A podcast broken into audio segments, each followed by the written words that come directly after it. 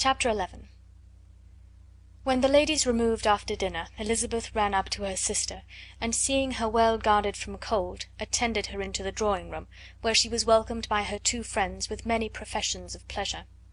And Elizabeth had never seen them so agreeable as they were during the hour which passed before the gentlemen appeared.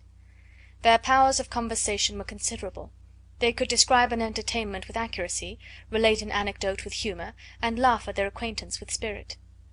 But when the gentlemen entered, Jane was no longer the first object. Miss Bingley's eyes were instantly turned toward Darcy, and she had something to say to him before he had advanced many steps. He addressed himself to Miss Bennet with a polite congratulation. Mr. Hurst also made her a slight bow, and said he was very glad; but diffuseness and warmth remained for Bingley's salutation. He was full of joy and attention. The first half hour was spent in piling up the fire, lest she should suffer from the change of room and she removed at his desire to the other side of the fireplace, that she might be further from the door. He then sat down by her, and talked scarcely to any one else. Elizabeth, at work in the opposite corner, saw it all with great delight. When tea was over, Mr. Hurst reminded his sister in law of the card table, but in vain. She had obtained private intelligence that Mr. Darcy did not wish for cards, and Mr. Hurst soon found even his open petition rejected. She assured him that no one intended to play, and the silence of the whole party on the subject seemed to justify her. Mr. Hurst had therefore nothing to do but to stretch himself on one of the sofas and go to sleep. Darcy took up a book, Miss Bingley did the same, and Mrs. Hurst, principally occupied in playing with her bracelets and rings, joined now and then in her brother's conversation with Miss Bennet. Miss Bingley's attention was quite as much engaged in watching Mr. Darcy's progress through his book as in reading her own, and she was perpetually either making some inquiry or looking at his page. She could not win him, however, to any conversation; he merely answered her question and read on. At length, quite exhausted by the attempt to be amused with her own book, which she had only chosen because it was the second volume of his, she gave a great yawn and said: "How pleasant it is to spend an evening in this way! I declare, after all, there is no enjoyment like reading. How much sooner one tires of anything than of a book! When I have a house of my own, I shall be miserable if I have not an excellent library." No one made any reply. She then yawned again, threw aside her book, and cast her eyes round the room in quest for some amusement, when hearing her brother mentioning a ball to Miss Bennet, she turned suddenly towards him and said: "By the by, Charles, are you really serious in meditating a dance at Netherfield? I would advise you, before you determine on it, to consult the wishes of the present party. I am much mistaken if there are not some among us to whom a ball would be rather a punishment than a pleasure." "If you mean Darcy," cried her brother, "he may go to bed, if he chooses, before it begins; but as for the ball, it is quite a settled thing, and as soon as Nicholls has made a white soup enough, I shall send round my cards." "I should like balls infinitely better," she replied, "if they were carried on in a different manner but there is something insufferably tedious in the usual process of such a meeting. It would surely be much more rational if conversation instead of dancing were made the order of the day." "Much more rational, my dear Caroline, I dare say, but it would not be near so much like a ball." Miss Bingley made no answer, and soon afterwards she got up and walked about the room. Her figure was elegant, and she walked well; but Darcy, at whom it was all aimed, was still inflexibly studious. In the desperation of her feelings she resolved on one effort more, and turning to Elizabeth, said: "Miss Eliza Bennet, let me persuade you to follow my example and take a turn about the room. I assure you it is very refreshing after sitting so long in one attitude." Elizabeth was surprised, but agreed to it immediately. Miss Bingley succeeded no less in the real object of her civility. Mr. Darcy looked up. He was as much awake to the novelty of attention in that quarter as Elizabeth herself could be, and unconsciously closed his book. He was directly invited to join their party, but he declined it, observing that he could imagine but two motives for their choosing to walk up and down the room together, with either of which motives his joining them would interfere.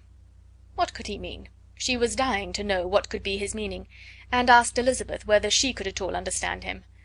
"Not at all," was her answer; "but depend upon it, he means to be severe on us, and our surest way of disappointing him will be to ask nothing about it. Miss Bingley, however, was incapable of disappointing Mr. Darcy in anything, and persevered therefore in requiring an explanation of his two motives. "I have not the smallest objection to explaining them," said he, as soon as she allowed him to speak. You either choose this method of passing the evening because you are in each other's confidence, and have secret affairs to discuss, or because you are conscious that your figures appear to the greatest advantage in walking. If the first, I would be completely in your way, and if the second, I can admire you much better as I sit by the fire." "Oh, shocking!" cried Miss Bingley. "I never heard anything so abominable. How shall we punish him for such a speech?" "Nothing so easy, if you have but the inclination," said Elizabeth. "We can all plague and punish one another. Tease him, laugh at him. Intimate as you are, you must know how it is to be done." "But upon my honour I do not. I do assure you that my intimacy has not yet taught me that. Tease calmness of temper and presence of mind? No, no, I feel he may defy us there. And as to laughter, we will not expose ourselves, if you please, by attempting to laugh without a subject. Mr. Darcy may hug himself." "Mr. Darcy is not to be laughed at?" cried Elizabeth. "That is an uncommon advantage, and uncommon I hope it will continue, for it would be a great loss to me to have many such acquaintances. I dearly love a laugh." "Miss Bingley," said he, "has given me credit for more than can be. The wisest and the best of men, nay, the wisest and the best of their actions, may be rendered ridiculous by a person whose first object in life is a joke." "Certainly," replied Elizabeth, "there are such people but I hope I am not one of them. I hope I never ridicule what is wise or good. Follies and nonsense, whims and inconsistencies, do divert me, I own, and I laugh at them whenever I can; but these, I suppose, are precisely what you are without." "Perhaps that is not possible for any one. But it has been the study of my life to avoid those weaknesses which often expose a strong understanding to ridicule." "Such as vanity and pride?" "Yes. Vanity is a weakness indeed, but pride where there is a real superiority of mind, pride will always be under good resolution." Elizabeth turned away to hide a smile. "Your examination of Mr. Darcy is over, I presume," said Miss Bingley; "and pray what is the result?" "I am perfectly convinced by it that Mr. Darcy has no defect. He owns it to himself without disguise." "No," said Darcy, "I have made no such pretension.